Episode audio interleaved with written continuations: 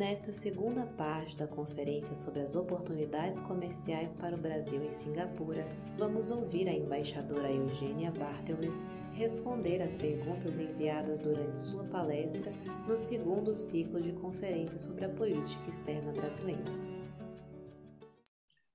Muito obrigado, embaixadora Eugênia Bartelmes, pela apresentação, pela conferência rica, densa que soube ilustrar tão bem o potencial não apenas de Singapura, mas de toda a região do, do, composta pelos países da ASEAN. Eu acho que ficou muito claro o potencial existente para os, para os nossos é, industriais, para o setor produtivo brasileiro. É, passando agora à sessão de perguntas, eu inclusive vejo que a primeira pergunta aqui guarda muita aderência com essa parte final da sua apresentação, acho importante mencioná-la, inclusive para efeito de complementação. A pergunta foi feita pelo Dr. Fabiano Soares Nogueira, que é diretor consultivo, presidente do Conselho de Política e Mercado Internacional da FIENG e presidente do Conselho da Cedro Cachoeira. A pergunta é a seguinte: o Mercosul e Singapura estão negociando um acordo de livre comércio Acordo este que conta com o apoio da indústria, ainda que tenhamos algumas restrições.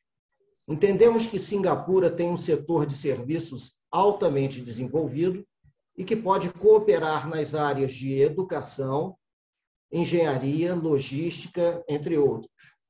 Gostaria de um comentário da senhora para as possíveis perspectivas das relações econômicas a partir do acordo de livre comércio e do acordo para se evitar a bitributação ratificado este ano. Sim, muito obrigada. Eh, a pergunta é muito bem-vinda. De fato, estávamos, acabamos de, de conversar sobre a negociação ah, entre o Mercosul e Singapura. É uma negociação complexa, como toda negociação em que estão interesses, em que estão em jogo os grandes interesses econômicos que serão afetados pelo resultado é, do acordo. Eu lembraria de novo aqui, sem querer repetir a, a, as ideias que, mas eu, eu lembro que Singapura é parte de uma rede vasta e diversificada de importantes acordos de livre comércio. Os 11 acordos bilaterais que o país mantém e os 15 acordos regionais é, de que Singapura é parte. Entre esses 15 acordos regionais está, naturalmente, o próprio acordo que constitui a ASEAN, a área de livre comércio da ASEAN. A moral que se pode tirar dessa, dessa constatação é que Singapura vive e, e, e, opera dentro de um ambiente de tarifas ou reduzidas ou inexistentes. E dentro de um ambiente em que a regra de origem é uma questão é, muito flexível, justamente por causa da vocação reexportadora que existe não só em Singapura, como nos demais países da região, e nessa complementaridade extrema é, que se estabelece entre as cadeias produtivas desses países. A regra de origem é, em Singapura, muitas vezes a mera uma mera questão de embalagem confere regra de origem. É, tudo isso são questões. Naturalmente, o Mercosul tem grande interesse no, em estabelecer um acordo de livre comércio com Singapura, que seria como um cartão de visitas para o Mercosul no resto da região do Sudeste da Ásia. Mas a negociação, naturalmente, tem a sua complexidade e ela deve ser desenvolvida dentro, por cada uma das partes, dentro da perspectiva do, da preservação dos, dos, dos seus próprios eh, respectivos interesses econômicos. Repito que os, os, as ambições de Singapura em matéria de serviços são é, bastante é, impressionantes e, e, e, é por isso que, que, que, a negociação é um tema tão fascinante. Ah, e o que se deve ter sempre presente é o benefício final que sobrevirá para cada uma das partes concluído o acordo. A pergunta muito interessante mencionava também a questão do eh, acordo para evitar a dupla tributação entre os dois países. É de fato, o acordo é muito bem-vindo, trata-se de uma demanda antiga do setor privado, tanto do Brasil quanto de Singapura.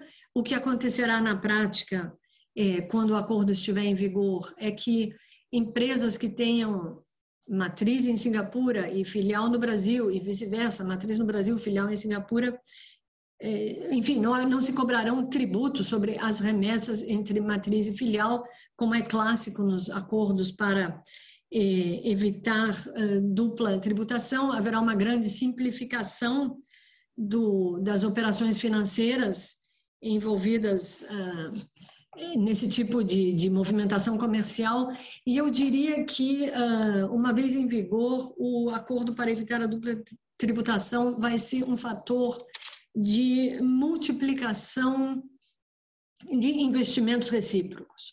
O, a possibilidade de investimento recíproco uh, se tornará, se torna automaticamente uh, muito mais atraente, uma vez que esteja em vigor um acordo de dupla tributação, para evitar a dupla tributação. Obrigada. Obrigado, embaixadora. A pergunta seguinte foi formulada pelo Dr. Vitório Duque Semionato, vice-presidente da Organização Nacional da Indústria do Petróleo, ONIP, pela FIENG, e membro da Câmara da Indústria de Energia, Petróleo e Gás. Nas últimas duas, nas últimas décadas, Singapura consolidou sua economia baseada no capitalismo financeiro e industrial e produz, entre muitos outros bens, máquinas e equipamentos eletrônicos de última geração, além da excelência no setor naval e offshore. Nesse sentido, chama atenção as aquisições de estaleiros brasileiros, Verolme e Mauá, e a implantação de porte elevado da Jurong no Espírito Santo além dos fundos soberanos singapurenses GIC e Thomasec, têm se mostrado bastante ativos em investimentos diversos aqui no Brasil, infraestrutura, energia, telecom e etc. Este movimento no setor naval indica o fortalecimento da inserção do Brasil nas cadeias de produção industrial deste setor. Gostaríamos de enfatizar que Minas Gerais é um fornecedor de peças e equipamentos para a indústria naval e petroleira, além de possuir outras competências industriais relevantes. Considerando estes investimentos de Singapura em curso no Brasil, que contribuem no processo de inserção do comércio Brasil-Ásia, e sendo Minas Gerais um estado rico em minerais, e dispondo de uma cadeia produtiva dinâmica e representativa em vários setores, inclusive o agro, como o nosso Estado pode usufruir de forma interativa e producente no crescente intercâmbio comercial entre os dois países e aproveitar melhor a estrutura logística de Singapura, quinto do mundo como hub de distribuição na região asiática. De fato, ah, muito obrigada, Almir. Ah, de fato, ah, muito bem lembrada a questão da indústria naval e dos estaleiros de Singapura. Singapura fornece plataformas de prospecção de petróleo para todo o mundo e, e, e, e ao mesmo tempo, importa eh, materiais provenientes do mundo inteiro para a construção eh, dessas plataformas. Não há dúvida de que para eh, manufaturas brasileiras há um espaço aí que nós deveríamos explorar mais de perto. Há uma demanda por aço, por exemplo, em Singapura, bastante importante por essa razão. Eu não tenho dúvida de que produtos brasileiros manufaturados, é, material técnico, a linha, a chamada linha metal mecânica, é, podem ter uma colocação ah, é, mais ah, visível em Singapura é, a partir de um trabalho que possa ser desenvolvido de mãos dadas entre o setor privado e o governo brasileiro. Eu lembraria que em Singapura se organizam feiras, grandes feiras de, do setor de óleo e gás, por exemplo, uh, do setor marítimo offshore. Existe uma feira que se chama Sea Asia, que exibe produtos do setor marítimo offshore.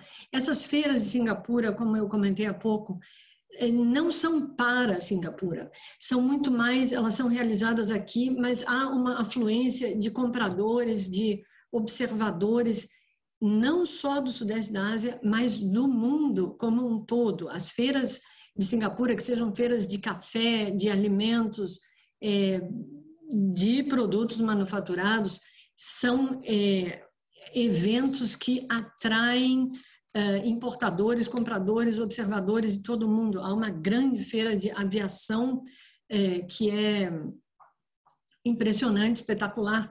Claro que essas o, o, o, a questão da pandemia e da, e da Covid eh, também produziram um impacto negativo sobre as feiras. A esperança agora é de que com a reabertura das economias e a, a, a reabertura de Singapura, todo essa, toda essa dinâmica de realização de grandes feiras comerciais seja retomada e aí o Brasil terá é, um cenário adicional, o produto brasileiro terá um cenário adicional à disposição.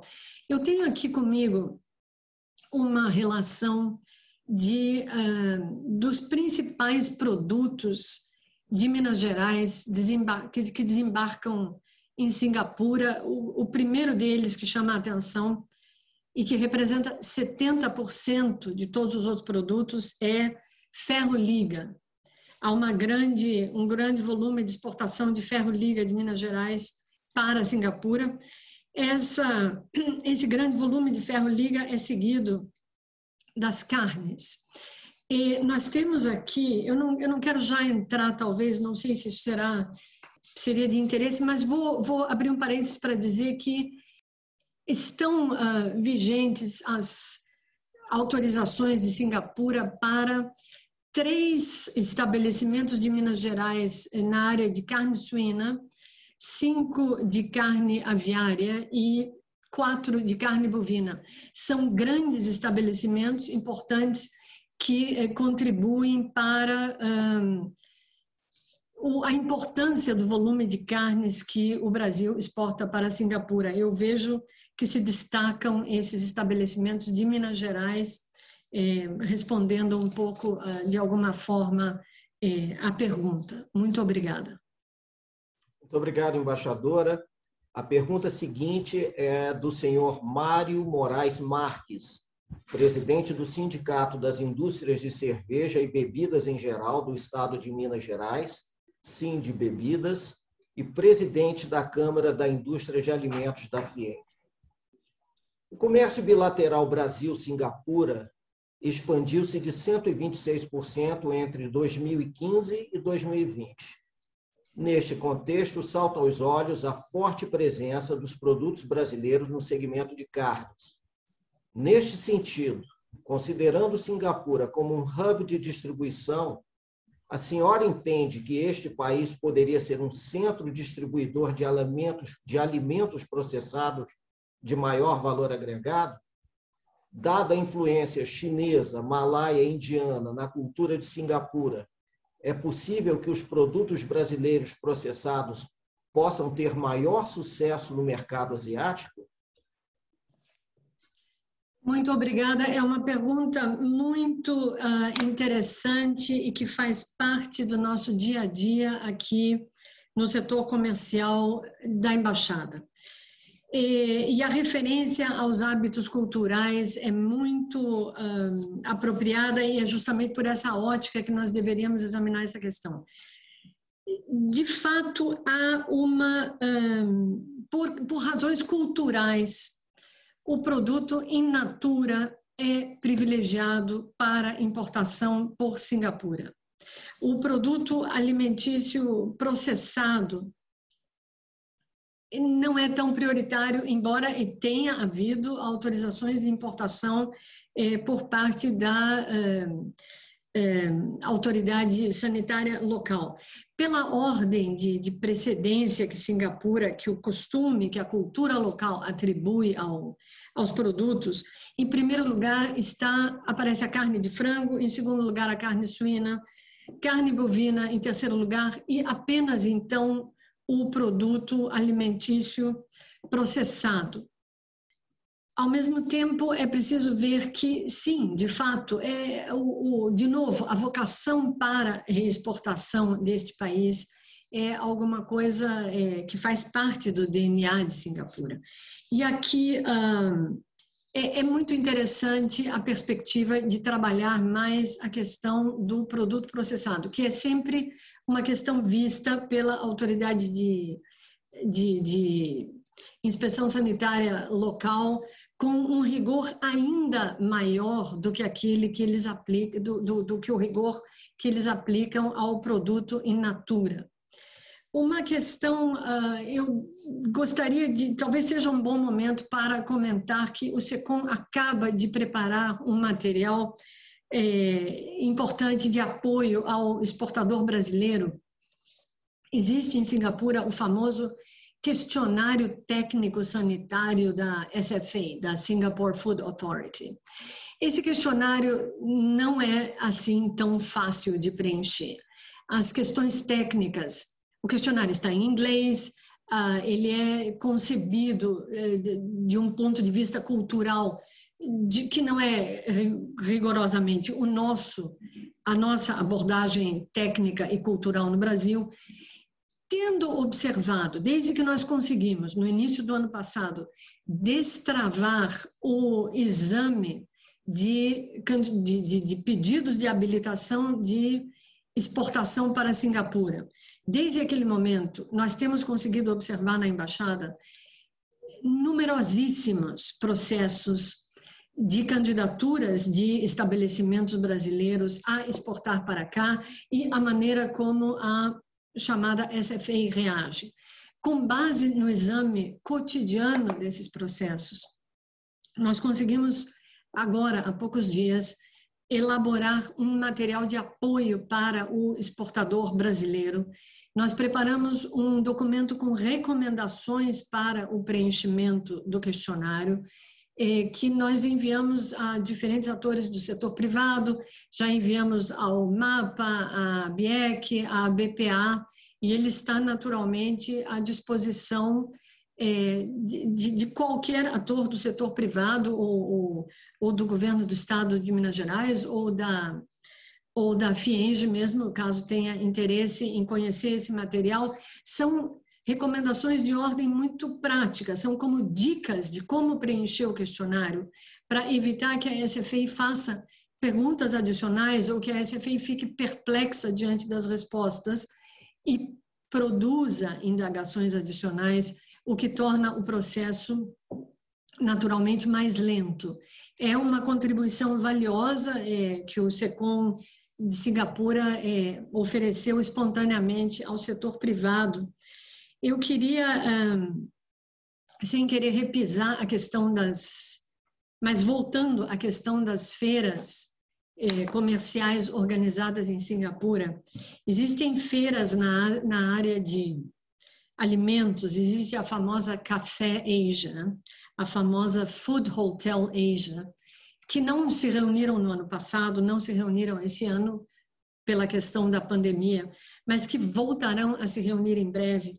E aí é importante que o exportador brasileiro esteja presente é muito importante estar presente. O comprador de Singapura, o importador singapurense, prefere tratar com o seu fornecedor numa isso é parte da cultura chinesa e Singapura é culturalmente muito chinesa 76% da população é de origem étnica chinesa existe um uh, um desejo de conhecer o, o a contraparte comercial em pessoa, isso é muito valorizado. E a feira, as grandes feiras que se realizam aqui e que vão voltar a acontecer, esperamos todos, proporciona esse espaço em que o importador e o exportador estabelecem um contato pessoal que é muito valorizado aqui. O, o, o contato à distância tem sido a, a solução em tempos de pandemia, mas não há o que, o que substitua realmente essa presença brasileira nas grandes feiras de Singapura e o contato com o comprador local. E nós realizamos outro dia, uh, novamente, era um evento que seria presencial, terminou por ser virtual. Uh, o SECOM manteve contato com o governo do estado de Minas Gerais e com a Associação Brasileira de Cafés Especiais para agilizar uh, a nossa participação nessa feira. E como resultado desses contatos, foi possível isso era um leilão de microlotes de cafés especiais, que, que, que se realizou aqui outro dia, de novo, com compradores de toda a região e compradores de além da região. O café especial, o café gourmet, é, é uma questão que tem crescido no sudeste da Ásia de maneira impressionante. É um, é um hábito que se adquiriu, é valorizadíssimo. O Brasil tem um espaço, um potencial enorme de entrar com as suas marcas, de desenvolver um certo branding que ainda é inexistente. O Brasil é o maior, nós todos sabemos, é o maior exportador, maior produtor e o maior exportador de café do mundo. Mas em termos de uh, specialty coffee, como, como, como chamam os países no sudeste da Ásia. Nós ainda precisamos fazer um trabalho de branding para alcançar o que é feito pela Colômbia, por exemplo. Mas tudo isso para é, relatar que nesse leilão de cafés especiais, nós conseguimos trazer uh, cafés especiais brasileiros e foram leiloados com bastante sucesso seis microlotes de cafés especiais que eram, por acaso, todos de produtores de Minas Gerais. Não é que a embaixada brasileira em Singapura esteja favorecendo apenas o estado de Minas Gerais. Nós tratamos com a Associação Brasileira de Cafés Especiais, mas por acaso eram todos ah, eram todos ah, fazendas e produtores ah, de Minas Gerais que conseguiram colocar seu produto e, e conseguiram ser muito bem leiloados nesse, nessa feira virtual recente de que nós pudemos participar. Eu espero que esses comentários tenham um pouco uh, coberto a, a, o alcance da pergunta. Muito obrigado, embaixadora. estou convencido que sim. Nós temos agora duas perguntas elaboradas pelo senhor Márcio Danilo, que é vice-presidente da FIENG e da Câmara da Indústria de Energia, Petróleo e Gás, presidente do Sindicato das Indústrias de Instalações Elétricas, Gás, Hidráulicas e Sanitárias do Estado de Minas Gerais, Sindimig, e sócio-presidente da ENCEL, Engenharia de Construções Elétricas. A primeira pergunta é a seguinte: o Brasil deve atingir 12 gigawatts de capacidade instalada de projetos de geração de energia solar fotovoltaica neste ano. Neste sentido, há uma demanda de semicondutores no Brasil para o desenvolvimento da energia fotovoltaica. Considerando o setor de semicondutores de Singapura, existe a possibilidade de tratativas entre os dois países para cooperação tecnológica e financeira com vistas à fabricação de semicondutores no Brasil? Muito obrigada. É interessantíssima pergunta que toca um, num dos pontos um, mais fortes da economia local.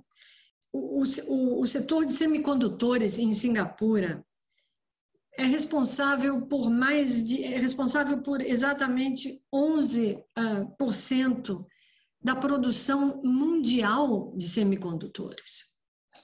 É um dos pilares da indústria nacional singapurense. Nessas circunstâncias de pandemia que o mundo está vivendo, a escassez de semicondutores que tem ah, caracterizado esse último ano e meio, tudo isso tem estimulado, tem sido um, uma, uma benesse para o setor uh, singapurense produtor de semicondutores. Aqui trabalham na construção de semicondutores grandes empresas multinacionais e, ao mesmo tempo, toda uma, uma cadeia de, de médias empresas, de pequenas empresas, todo mundo fabrica semicondutores, em grande escala, em pequena escala.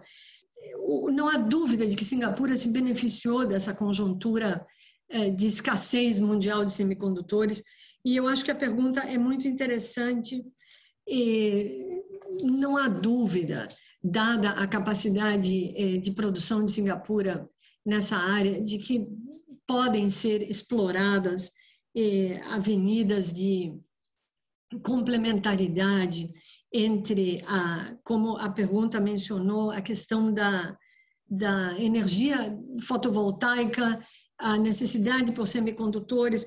Eu não tenho dúvida de que podem se desenvolver sinergias muito interessantes entre as duas vertentes, os dois, os dois lados da equação Brasil e Singapura, semicondutores e energia fotovoltaica. Não há dúvida de que pode ser, podem ser exploradas avenidas de complementaridade muito interessantes nessa esfera. Muito obrigada. Obrigado, embaixadora. Vamos agora, então, à segunda pergunta feita também pelo senhor Márcio Danilo. Tendo em vista a inauguração de uma grande usina de energia fotovoltaica flutuante, inaugurada em Singapura em julho, e a expertise brasileira nesta área, seria possível um acordo para o desenvolvimento dessas indústrias, dessas usinas flutuantes no Brasil? pergunta é, que faz é, refletir é, bastante. De fato, Singapura é, é um dos países que tem mais presente, talvez, a necessidade de diversificação da sua matriz energética. Existe uma preocupação constante, cotidiana em Singapura em uh, redução de emissões de carbono, em diversificação do, da matriz de geração de energia do país. E uma das soluções que é lembrada aqui e que é realizada aqui é, de fato, a questão das usinas fotovoltaicas sobre plataformas flutuantes. Isso se explica porque, de novo, a, área do país é muito pequena. Nós estamos numa ilha essa ilha tem uh, um tamanho muito reduzido. Ela é do tamanho de Manhattan, para usar outro, outro paralelo, ou ela é do tamanho de Três Corações, em Minas Gerais.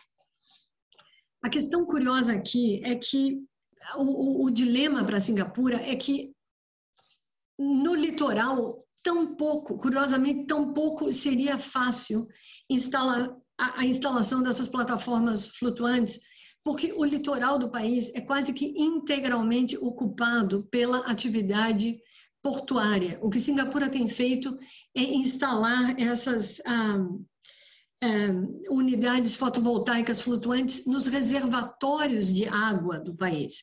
A água é outro problema, existe grande escassez de água, importa-se água da Malásia, é, Singapura sendo como é, Singapura importa água da Malásia trata a água e reexporta essa água para a Malásia. Esse é o tipo do raciocínio comercial uh, singapurense.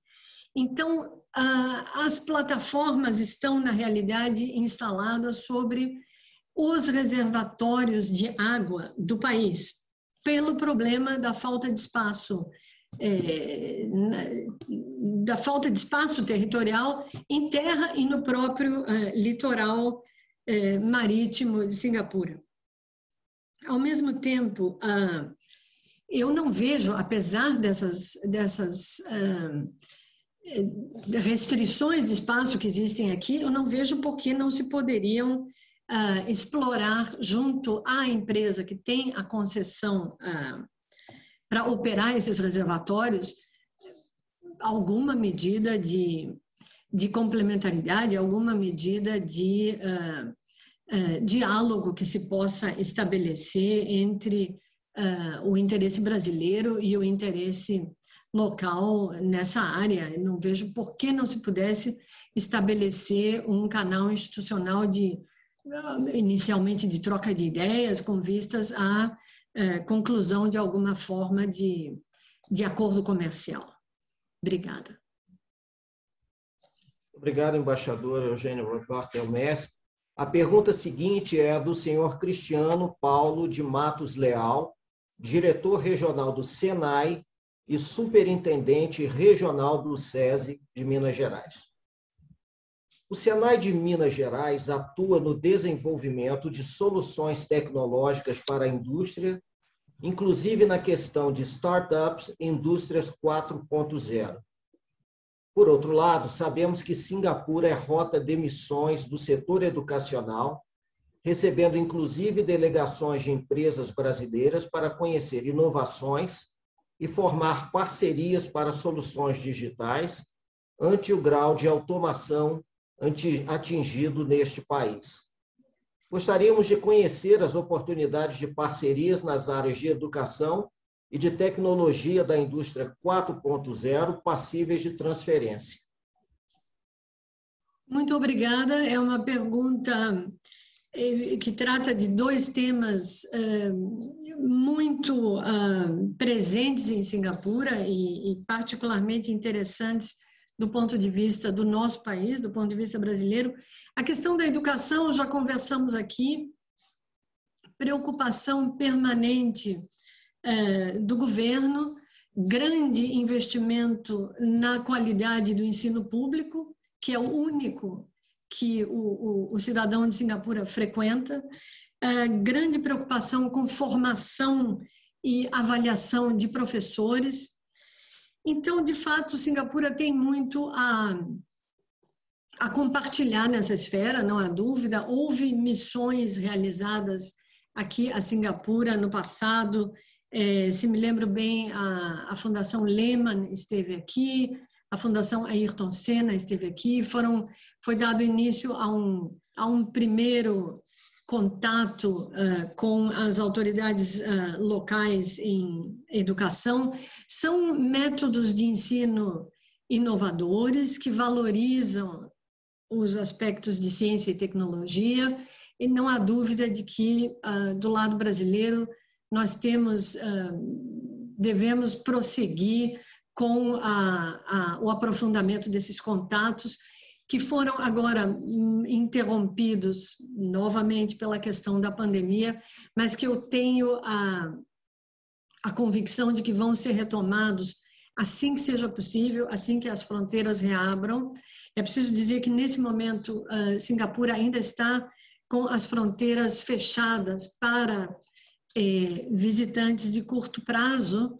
Única, as únicas exceções são China e Alemanha, apenas passageiros provenientes da China e da Alemanha podem, é, nesse momento, fazer visitas de curto prazo a Singapura, seja a trabalho, seja a, em, em viagens de turismo.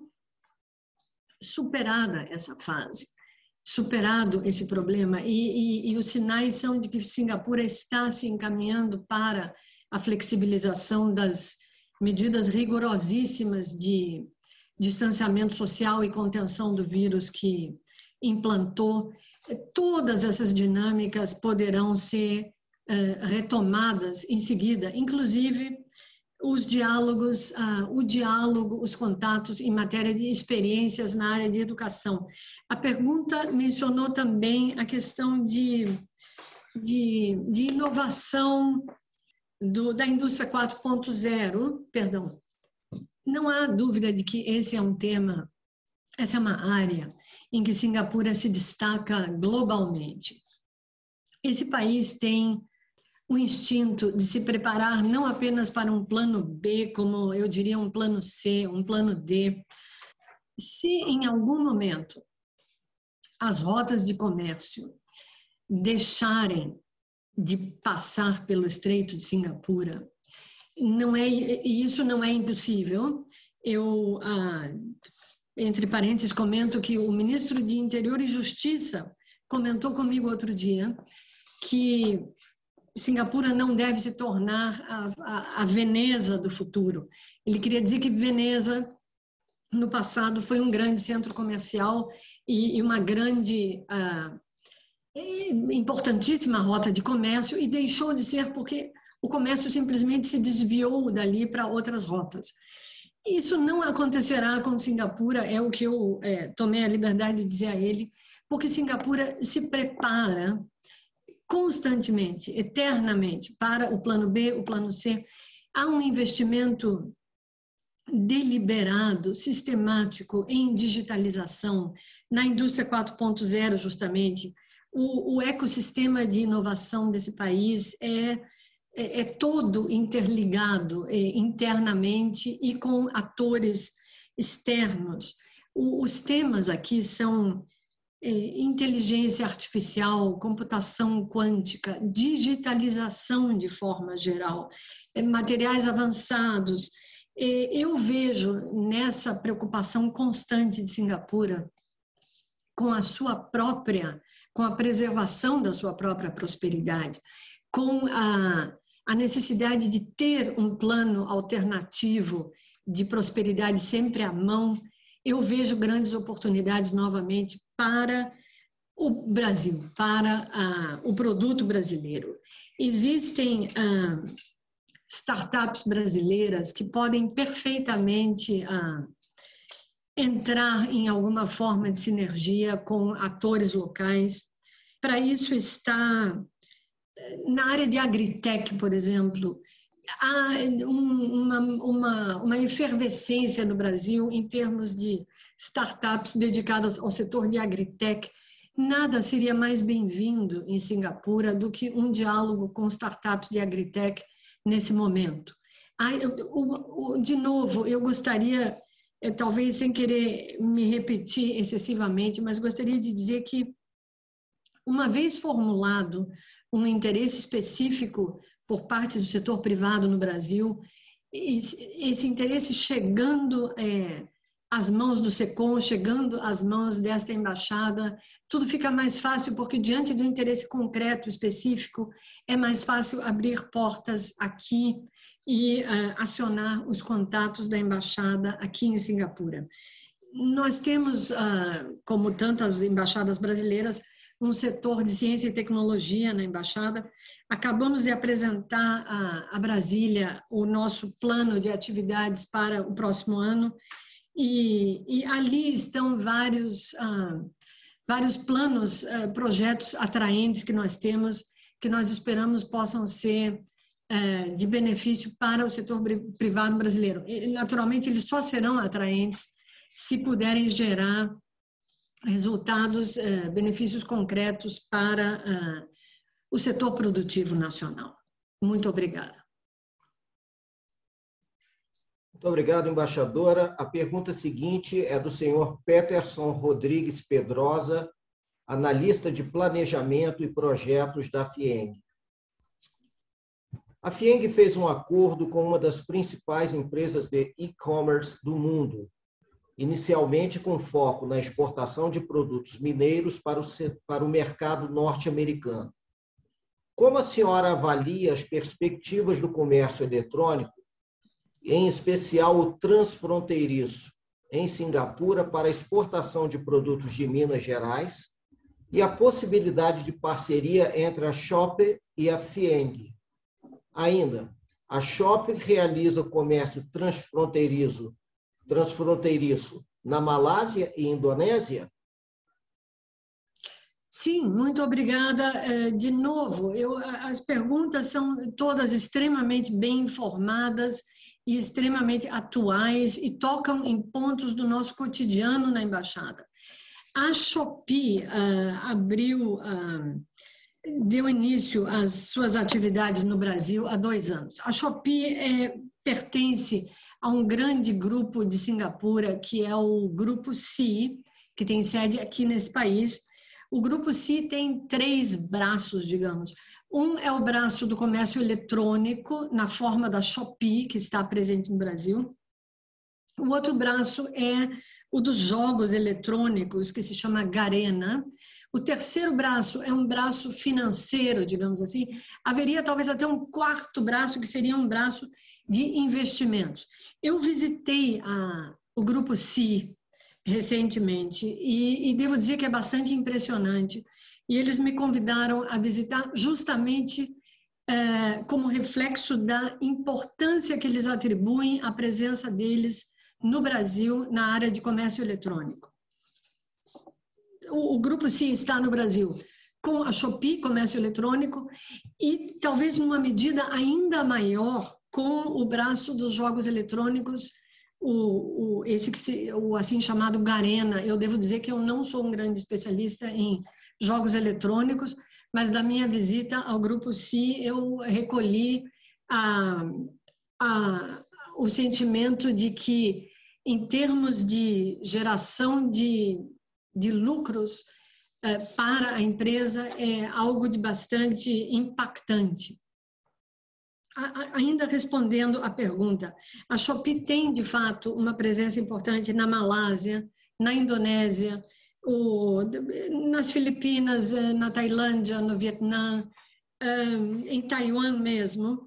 Eh, e na América Latina, a expansão do grupo tem início pela presença que eles já estabeleceram no Brasil. Até agora, o que tem acontecido é que a Shopee tem, ela coloca produtos importados no Brasil. E ela atrai empresas brasileiras para é, vendas no aplicativo de vendas de, de, comércio eletrônico que eles têm no Brasil. Devo dizer que uma coisa que eles, que a Shopee sabe fazer é adaptar o produto e adaptar a linguagem. É uma coisa muito brasileira, na verdade. Eles adaptam o, o produto que eles querem vender e a linguagem com que eles vendem de acordo com diferentes faixas, com as diferentes faixas de renda do consumidor brasileiro, no caso. Eles desenvolvem linguagens específicas. Me pareceu, pelo que eu pude ver na visita ao Grupo Si, que era uma abordagem, no fundo, muito familiar para nós brasileiros, uma abordagem muito eh, voltada ao, ao, ao, ao perfil do próprio consumidor, uma tentativa de se adaptar ao perfil do consumidor. Voltando à ideia do que tem acontecido até agora e do que pode acontecer nesse contato com a, a Shopee uh, e, e o comércio eletrônico em geral, eu não vejo por que é que não se poderia fazer no sentido inverso que uma empresa, não, não precisa ser necessariamente essa, uma outra grande empresa de esta ou qualquer outra grande empresa de comércio eletrônico, pudesse vir, pudesse vir a comercializar produtos brasileiros no sudeste da Ásia. Por enquanto, o que a Shopee faz é vender produtos importados para dentro do Brasil e produtos brasileiros, vender esses produtos no Brasil. O que impediria que nós em contato com esse gênero de empresas, sugeríssemos que produtos brasileiros também pudessem eventualmente ser colocados ah, nos, nesses mercados asiáticos do sudeste da Ásia, onde a Shopee já está tão bem colocada e onde ela tem é, competidores importantes, é, todos asiáticos também, quem sabe uh, eventualmente, uh, colocar produtos brasileiros nesses mercados não possa ser um fator de uh, que, que destaque e diferencie uma determinada empresa de comércio eletrônico de outras no universo tão competitivo em que elas vivem na Ásia. Eu diria ainda, é, Almir, se você me permitir, um, uma última palavra sobre comércio digital é, e economia digital.